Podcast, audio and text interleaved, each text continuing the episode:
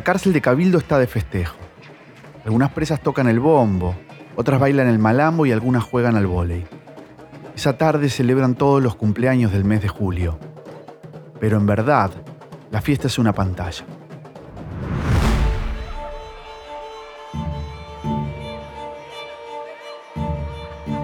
En uno de los cuartos del penal, cuatro mujeres miran fijo el piso de baldosas amarillas. Sus ojos apuntan a una cruz en el suelo. Esperan ansiosas la señal de sus compañeros del Movimiento Nacional de Liberación Tupamaros, que dará inicio a la fuga de mujeres más grande de la historia. Los tres golpes son la contraseña acordada con ellos. Toc, toc, toc significa estamos abajo. Ellas, con un palo de escoba en la mano, responden. Esos tres golpes significan Estamos todas prontas para salir acá arriba. La operación estrella está en marcha. En pocos segundos, las cuatro baldosas estallan en pedazos. El pequeño cuarto de la cárcel se inunda de olor a cloaca y tierra mojada. Entre los escombros, asoman las cabezas de dos tupamaros con linternas de minero en la frente. Llegaron a través de un túnel que construyeron aprovechando las cloacas de la ciudad. Entre el polvo, las presas alcanzan a ver sus caras de felicidad. Corrieron los escombros, taparon, pusieron una cama arriba y además eh, empezaron a echar todo tipo de desodorante porque empezó a salir el, el olor de las cloacas. Son las 7 de la tarde del 30 de julio de 1971. Recién dentro de tres horas podrán empezar a salir por el agujero. Teníamos que esperar que las milicas recorrieran el sector, entregaran los medicamentos y cerraran, cerraran las rejas y ahí recién empezaba. En el tiempo que les queda, las presas siguen con la rutina de las noches de encierro. Algunas hacen manualidades, otras juegan al truco. Las pocas que decidieron no participar de la fuga se van a dormir al cuarto grande, lejos del boquete. Las demás colocan muñecos en las camas para engañar a las guardias. Después, una a una, en una fila estrictamente ordenada, las 38 mujeres van bajando por el boquete hacia el túnel que las llevará a las cloacas. En la imagen que tengo es una, una fila llena de lucecitas como si fuéramos luciérnagas. Te digo, yo no me acuerdo mm, ratas, mierda, eh, cucarachas, nada. Aquellas, todas aquellas lucecitas en fila y todas yendo hacia la libertad.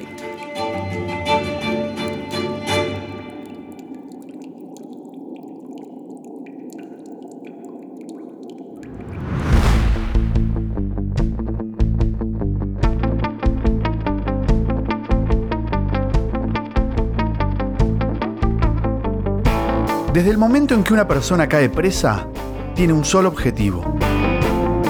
Escapar. Pero solo algunas lo logran.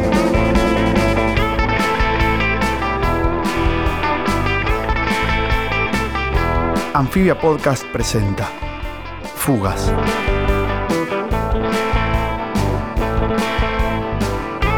En este episodio, 38 luciérnagas.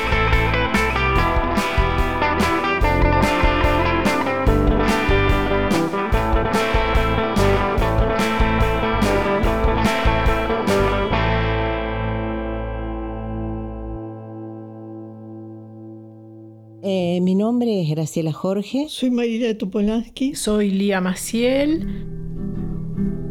La estrella roja de cinco puntas, amaneciendo la dignidad. A sangre y fuego por un futuro, por un futuro de libertad. Graciela, María Elia y Lía son tres de las 38 presas que protagonizaron la Operación Estrella. Fines de los 60 y comienzos de los 70, las tres militaban en el Movimiento Nacional de Liberación Tupamaros, el MLN, la organización política armada más importante del país. En esa época, Uruguay vivía entre el ajuste económico y la persecución política. El presidente Jorge Pacheco Areco había dictado el estado de emergencia, revocó las garantías constitucionales y prohibió los partidos políticos opositores. El gobierno creó un escuadrón paramilitar conocido como el Comando Casa Tupamaros. Para quienes militaban en la izquierda, las detenciones ilegales y la tortura se convirtieron en parte de la rutina. El MLN reunía varios grupos de izquierda dispersos en la política uruguaya, que habían crecido al calor de una Latinoamérica combativa y en resistencia. Así lo explica Graciela Jorge. Eso es importante contextualizar. Nosotros no salimos de la nada, es decir, en el resto de América había guerrillas y había una revolución triunfante, que era la revolución cubana. Los tupamaros estaban organizados en células y columnas. Cada columna se estructuraba sobre tres comandos conectados entre sí, uno político, otro militar y un último de infraestructura y servicios, que llegó a incluir hasta una fábrica de armas y de documentos falsos. Nosotros nos implantamos en el Uruguay y desarrollamos lo que se llamó la guerrilla urbana. Sus acciones tenían un despliegue cinematográfico. Protagonizaban robos a bancos, asaltos a cuarteles militares y secuestros a empresarios y diplomáticos extranjeros. Uruguay no tenía ni montañas, ni selvas, no tenía nada de eso. Mm, Es un país completamente plano, eh, por lo tanto el único lugar donde se podía desarrollar una lucha eh, revolucionaria era camuflándose entre la gente. Por eso, para poder moverse en la clandestinidad y evadir la persecución, debían conocer cada rincón de Montevideo.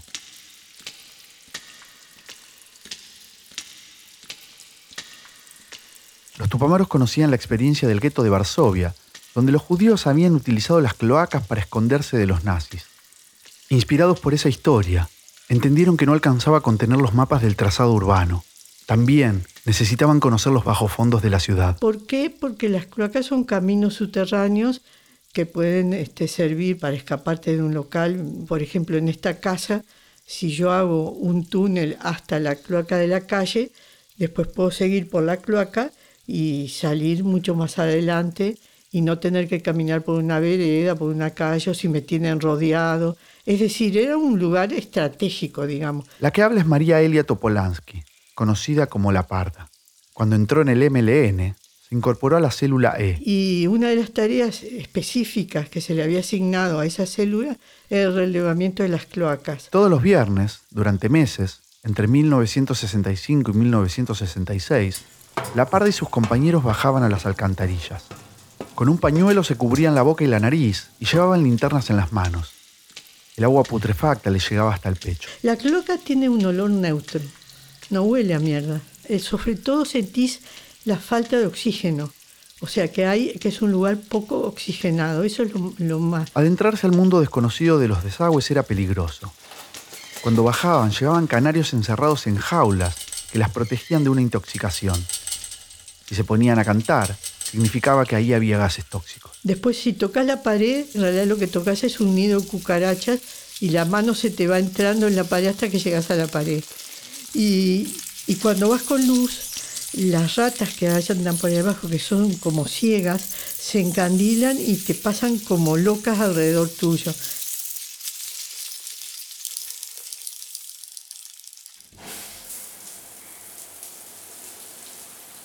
Para esa época la parda tenía 22 años. Cada noche cuando emergía de los caños, primero pasaba por el local de la organización, donde se bañaba y se desinfectaba. Después volvía a su casa a cenar con su familia.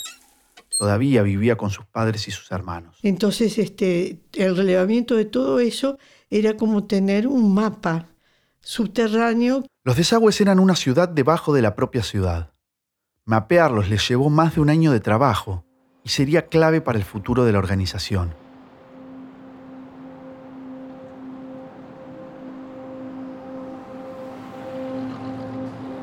Uno de los episodios más paradigmáticos de la historia del movimiento Tupamaro se conoció como la caída de Almería. El 7 de agosto de 1970, en un departamento de la calle Almería, en Montevideo, estaba pautada una reunión de la cúpula de la organización. En ese encuentro iban a decidir sobre el destino de las personas que tenían secuestradas. Venían negociando una especie de trueque con el gobierno. Canjearían a tres de sus raptados por la libertad de todos los detenidos de la organización. Pero la dirigencia nunca llegó a juntarse. Una denuncia anónima alertó a la policía y Almería se convirtió en una ratonera. En total, nueve tupamaros fueron detenidos. En esa lista estaban los dirigentes más importantes, entre ellos Raúl Sendic, el líder. Ese día también cayó Graciela Jorge. Tenía 22 años y ya era una de las máximas referentes femeninas del movimiento. Yo caí presa por primera vez en el año 1970, donde cae la dirección del MLN más la dirección suplente del MLN, lo que se llamó la dirección fantasma. Yo era una fantasma. La dirección fantasma tenía la misión de reemplazar a los dirigentes en caso de que cayeran presos. Así que me ubican a mí allí. Eh, yo era fantasma de Raúl Sendic. Después de tomarles declaración, los llevaron a la jefatura de policía. Realmente pensábamos que la lucha iba a ser muy larga. Entonces las dos cosas que tenías en el horizonte más cercanamente eran la cárcel y la muerte.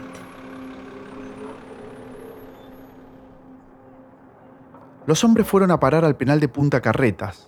A las mujeres las llevaron a Cabildo. Y bueno, llegamos a Cabildo y nos encontramos con un mundo que no- era irreal. Salimos de un calabocito con una camita en, en jefatura mínimo y entramos a un salón fantástico, este estilo, podía decir Luis XV, con, con, con butacas y con, con dorados y con imágenes en las paredes.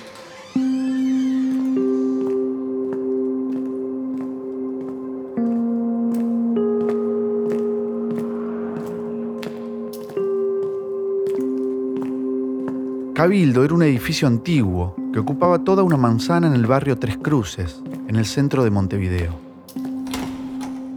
Aunque sus paredes eran blancas y gruesas, no tenía celdas como Punta Carretas. Parecía impenetrable, pero estaba lejos de asemejarse a una cárcel. No tenía barrotes, sino rejas de estilo colonial, y estaba alumbrada por faroles de hierro forjado. Estaba organizada alrededor de un gran patio con un rosal. Tenía cuartos de labores, dos dormitorios con cuchetas y otras dos habitaciones que por el aumento de presas se habían convertido en dormitorios improvisados. También contaban con un comedor, un locutorio y una capilla. Es que históricamente Cabildo había estado regenteada por una congregación de monjas del Buen Pastor. Entonces tú entrabas ahí y era el silencio de un convento, aquellas monjas ahí. Uno venía de la calle de militar todos los días y súbitamente caías en, el la edad media. En un país laico como Uruguay, esa cárcel era una rara avis. Cuando cayeron las primeras tupamaras a fines de los 60, tenían que cumplir con algunas reglas insólitas aún para la época y el lugar. No podían usar polleras ni tampoco compartir el mate. Chupar de la misma bombilla era considerado indecente. Bañarse desnuda también era indecente. Por eso les daban un camisón de lienzo para hacerlo. Solo podían leer libros de autores muertos y a las que fumaban les permitían apenas dos cigarrillos por día.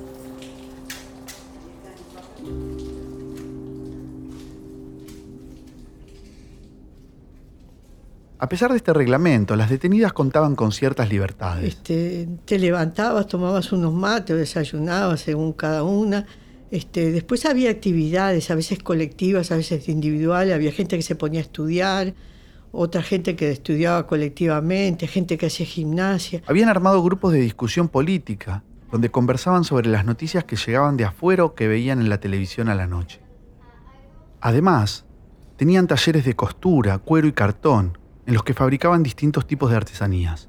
¿Qué hacíamos con esas cosas? Las sacábamos a través de los familiares para que la vendieran y con eso el comité, al comité de familiares nos, nos trajeran eh, alimentos.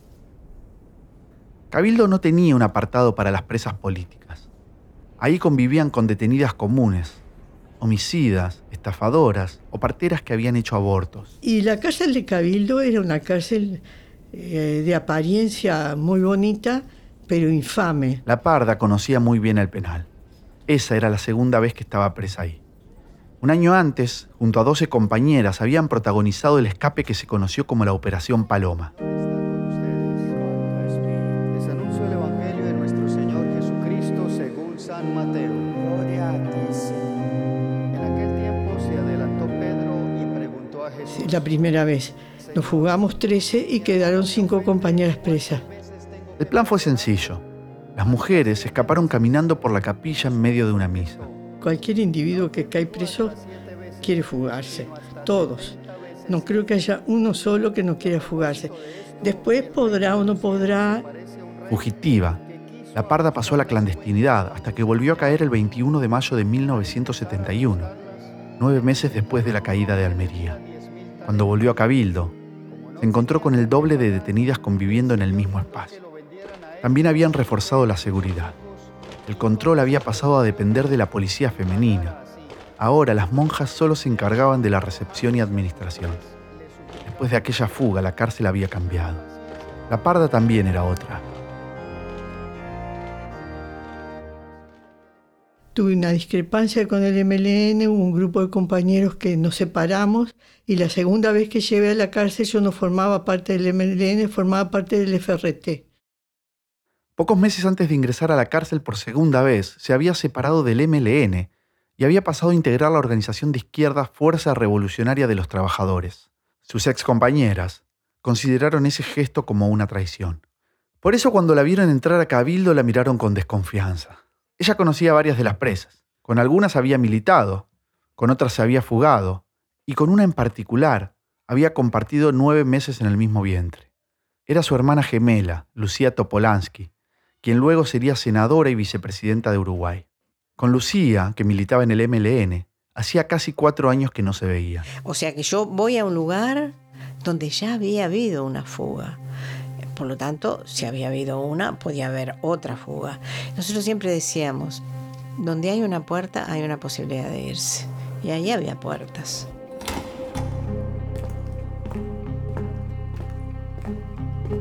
La Operación Estrella empezó a pensarse a fines de 1970. No hay precisiones sobre cómo surgió el nombre, aunque algunas creen que fue una idea del escritor, dramaturgo y militante Mauricio Rosenkopf, como una referencia al símbolo Tupamaro, la estrella de cinco puntas. Esa iba a ser una fuga por la azotea. Se iba a salir por la azotea y mucho más riesgosa iba a ser. Eh, por eso también llevábamos tiempo estudiando y eso, porque iba a ser de riesgo alto. Para ese entonces, Lía Maciel tenía 19 años y todavía no había caído detenida. Trabajaba desde afuera para sacar a sus compañeras presas. Veníamos hacía meses haciendo un estudio de muy 24 horas al día, ¿no? de los movimientos de cabildo, había todo un plan que se había hecho con las compañeras adentro y afuera. Este, y de pronto un día de esos que vamos a hacer la guardia tempranito, como a las 6 de la mañana, nos encontramos que estaba el ejército haciendo la custodia. Se encontraron con la cárcel rodeada por soldados con ametralladoras. Salir por los techos ya no era una opción segura había que pensar un plan B. Mientras diseñaban una nueva estrategia, afuera seguían cayendo compañeros. El 4 de julio de 1971 la detuvieron a Lía. La llevaron a Cabildo, la cárcel que había estado observando desde afuera durante meses. La idea era hacer algo seguro y amplio, que abarcara a todas las mujeres que estaban presas, que eran presas políticas. Graciela Jorge, como era parte de la dirigencia del MLN, estuvo a cargo de la nueva planificación. La pequeña comisión de fuga estaba integrada por ella, Jessie Maki y Alicia Rey Morales. Por cuestiones de seguridad, manejaban la información con extrema cautela. La fuga no fue algo de, de dominio público adentro de la cárcel. Cada una podía pensar lo que quisiera, pero la fuga la fuimos tratando en un grupo reducido. El MLN era así, trataba las cosas en, núcleos reducidos precisamente por razones de seguridad.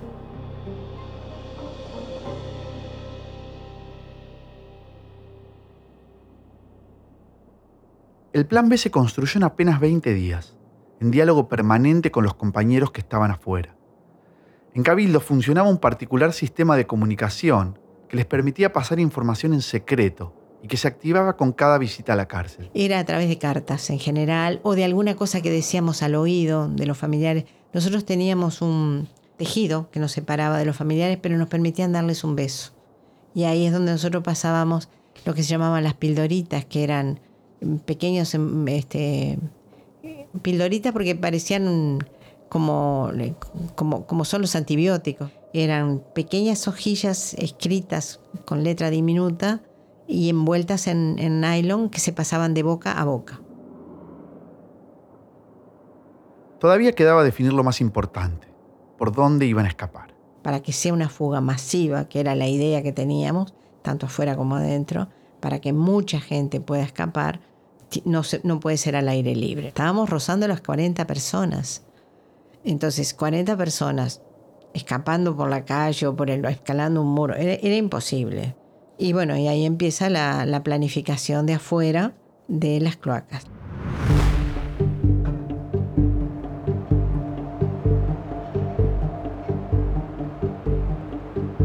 Para esa época, el MLN ya había logrado mapear las cloacas de Montevideo. Ahora tocaba conectar ese universo subterráneo con el edificio de Cabildo. Para eso tenían que medir el penal para poder trazar un plano. Ahí también hay una ampliación de, de esa, de ese, de ese núcleo de, de personas que están en conocimiento de la, de la situación. Las presas que se ocuparon de esa tarea eran estudiantes de arquitectura. Para medir usaban hilos y metros de costuras que sacaban de los talleres. Si las veían con esos elementos, no levantaban sospechas. Sin embargo, tenían que moverse con cautela. La medición tuvo muchas idas y venidas porque tenía que ser en horas en que nadie se diera cuenta de las propias compañeras, en que todo el mundo durmiera, en que y tenía que ser absolutamente milimétrica. Una vez terminado, el plano llegó al exterior a través del sistema de pildoritas. Para hacer el boquete de salida, eligieron una habitación donde dormían las embarazadas. Tenía una ubicación estratégica. Estaba cerca de la calle y lejos del cuarto de la guardia. Pero ellas no podían ocuparse de hacer el agujero porque no contaban con herramientas como sus compañeros de punta carretas. No había otra opción. Debían construir el túnel desde el exterior. Afuera trabajaban día y noche desde una casa que era la base de operaciones y el lugar de salida de las presas. Estaba a 10 cuadras del presidio. La habían camuflado como una vivienda familiar. Ahí, un grupo había hecho un boquete y había cavado un túnel de 14 metros que unía la casa con el tendido cloacal que los llevaba directo hasta la zona del penal. A partir de ahí debían comenzar a cavar un nuevo túnel de un metro veinte de alto y unos 80 centímetros de ancho. Para evitar el ruido del pico y la pala trabajaron con formones y destornilladores. Cuando el túnel llegó hasta debajo de la cárcel, las presas colaboraban para tapar el ruido. Durante el día hablaban en voz alta, subían el volumen de la radio, tocaban la guitarra más de lo habitual y jugaban al vóley y a los gritos. Por la noche se quedaban leyendo o estudiando en grupo.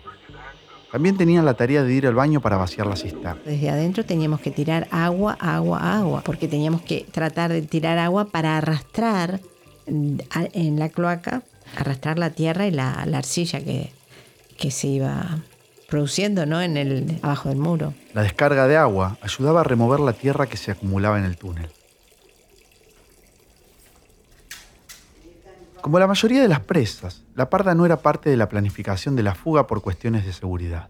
Sin embargo, en las últimas semanas se dio cuenta de que la rutina carcelaria había cambiado. Estábamos en pleno invierno y yo vi que había compañeras que devolvían a, a sus casas este abrigo de lana. No, no, no cuadraba, porque, porque en plen- si tenés un buzo lindo de lana, no, no lo devolvés en ese momento, lo devolvés en la primavera. Si bien las tupamaras se movían con sigilo, la parda contaba con una ventaja. Conocía bien el ritmo de Cabildo y a la propia organización de la que se había alejado hacía poco. Entonces yo veía que a cualquier hora de la noche pasaban al baño y tiraban la cadena. Y, y, bueno, un día no pasa nada, puede, puede haber un, un episodio de diarrea. Otro día y otro día era raro. Después, este, un día vi que varias compañeras, siempre las mismas, este, a determinada hora iban a la cocina, cerraban la puerta, la cocina daba al lugarcito ese donde nosotros estábamos. Una tarde, con otras presas, abrió la puerta de la cocina para ver qué estaba pasando.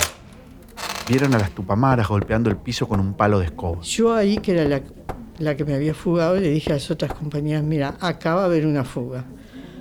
Y va a ser por las cloacas. La parda encaró a las tupamaras y les dijo, Bueno, si se van a fugar, atrás de ustedes yo me voy a meter por las cloacas, porque yo las cloacas no les tengo miedo, las conozco. Este, no me contestaron nada. La última semana de julio, la operación Estrella entró en su recta final. Ya estaba la fecha pautada para la huida, el 30 de julio de 1971. Un día antes, después de la última visita, la comisión de fuga dio aviso al resto del penal. Y nos pusimos a hablar compañera por compañera para participarle que iba a ocurrir una fuga, cómo iba a ser y si quería participar. Se les dijo a todas las compañeras del MLN y se les dijo a todas las compañeras de las otras organizaciones políticas que había. Eh, bueno, que lo pensaran y al otro día nos respondieron, ¿no? Bueno, llegamos a 38 compañeras. Se quedaron compañeras que tenían un bebé, compañera embarazada, estaba casi para dar a luz, y se quedó una compañera que estaba en el hospital embarazada. Ah, y se quedó otra compañera que, que era del OPR 33, que tenía la libertad muy cercana y bueno,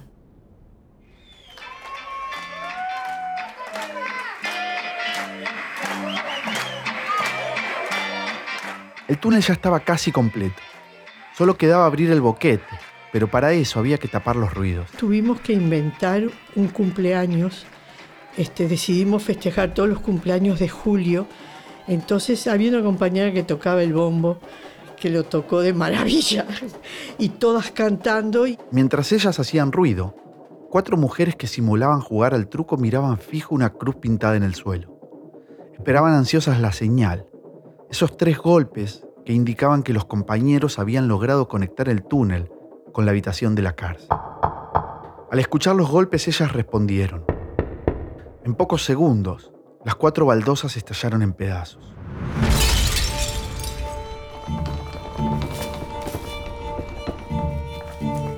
El pequeño cuarto de la cárcel se inundó de olor a tierra mojada y a cloaca. Las cabezas de dos tupamaros asomaron desde el hueco. Los hombres y mujeres se miraron en silencio y ellos desaparecieron. El agujero estaba ahí, pero todavía no podían escapar. Debían ocultar el boquete y esperar tres horas más. Corrieron los escombros, pusieron una cama arriba y además eh, empezaron a echar todo tipo de desodorante porque empezó a salir el olor de las cloacas. Eran las 7 de la tarde del 30 de julio de 1971. Teníamos que esperar que las milicas recorrieran el sector, entregaran los medicamentos y cerraran, cerraran las rejas y ahí recién empezaba. Ellas siguieron con la rutina de las noches de encierro. Algunas hicieron manualidades y otras jugaron al truco. En la cocina prepararon la última cena, una rosa a la cubana, la comida favorita de Jessie. Las que no se iban a fugar se fueron a dormir al cuarto grande, bien lejos del boquete. Algunas estaban mirando televisión, otras estaban leyendo en grupo, otras estaban acostadas o haciendo que estaban acostadas, otras estaban arriba de la cama o en, los dormitorios sentadas, eh, otras estaban en la cocina, hasta que pasara esa visita de las, de las policías. Luego de la última recorrida de las guardias, tuvieron que colocar 38 muñecos en 38 camas. Era invierno, por lo tanto pusimos muñecos rellenos, sobre todo cabezas rellenas, con, gorros de lana, este, o tapados casi hasta, hasta, hasta, los ojos. Te pusimos distintas posiciones, con almohadas les hicimos las posiciones, ¿no? Después, agarraron la muda de ropa extra que habían preparado para ese día por si se ensuciaban con mierda en las cloacas. El outfit de fugitivas incluía polleras para estar cómodas y cinturones para llevar las armas. Teníamos los zapatos atados este, para no perderlos en la cloaca. Teníamos, creo que teníamos gorros en la cabeza para no, para no ensuciarnos. Graciela estaba en el dormitorio del boquete junto a Jessie y Alicia Rey Moral. Corrieron la alfombra y la tapa del piso. Ya no había vuelta atrás.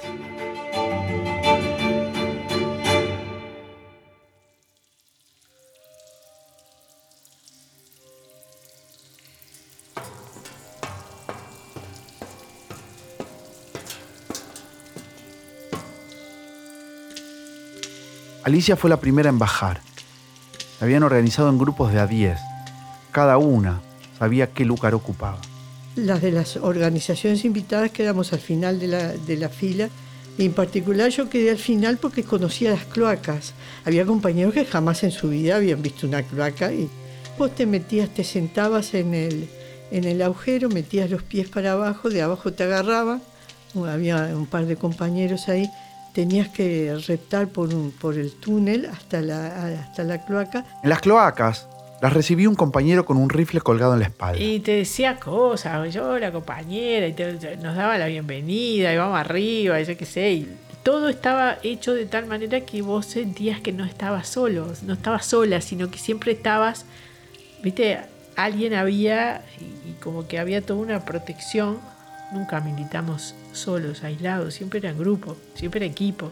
equipo para todo lo que hacíamos. Entonces, bueno, acá también. A cada una que bajaba le entregaban una linterna y un caramelo.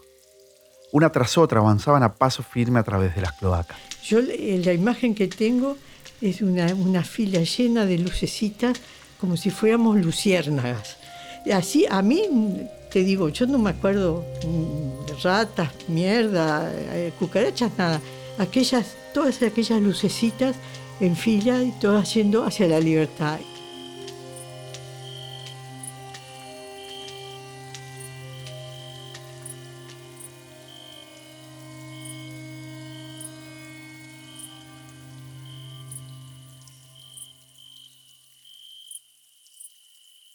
Las mujeres recorrieron diez cuadras bajo tierra y en estricto silencio. En la casa las esperaban dos compañeros. Al llegar ellas se sacaron las zapatillas y los pantalones sucios. Se pusieron las polleras, el calzado nuevo, agarraron un arma corta, un puñado de balas y un documento falso.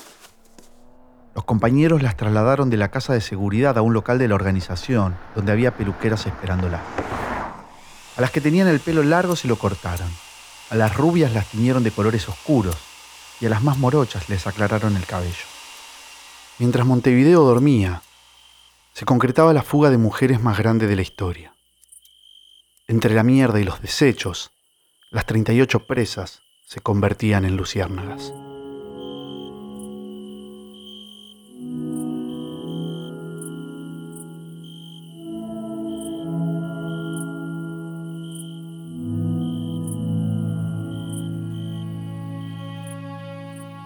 Dejé que materialmente o dejé unos cuantos años de mi vida, por ejemplo.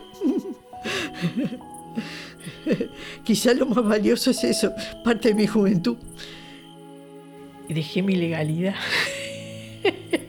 la lía legal se quedó ahí porque ya después fue la lía requerida, este, que ya no se llamaba lía.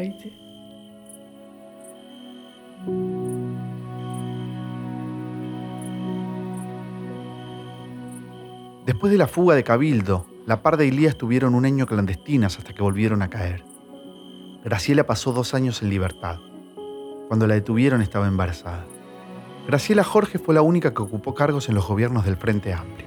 Fue directora de la Secretaría de Derechos Humanos para el pasado reciente de Presidencia y se desempeñó en el área de Derechos Humanos del Ministerio del Interior. En 1994 publicó el libro Historias de 13 Palomas y 38 Estrellas Hoy tiene 77 años y está reeditando una nueva versión. No es el único libro que cuenta la fuga.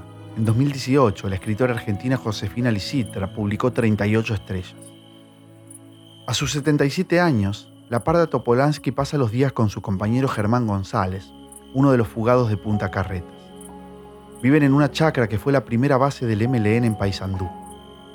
Lía Maciel tiene 70 años y es psicóloga jubilada. Se especializó en psicotrauma y psicología de la emergencia. Las tres se dedican al activismo de derechos humanos. La Operación Estrella fue una hazaña, pero quedó olvidada por el relato oficial de la propia organización. Dos meses después de Cabildo, en septiembre del 71, los tupamaros protagonizaron un escape que entró en el récord Guinness. 111 varones lograron salir del penal de Punta Carretas, también por un túnel conectado a las cloacas. Y yo creo que se conoce poco por la simple y sencilla razón de que éramos mujeres. Y ahí no me pongo en feminista, este, mm, sino que es una realidad. Es decir, no era lo mismo que se fugaran 13 mujeres a que se fugaran 111 varones, y no solo por el número, sino porque entre esos 111 varones estaba que estaba Manera, estaba Marenales, estaba Fernández Huidobro, estaban todos los nombres propagandeados. Este, no sucedía lo mismo con las mujeres. Las propias Tupamaras se ocuparon de contar su historia.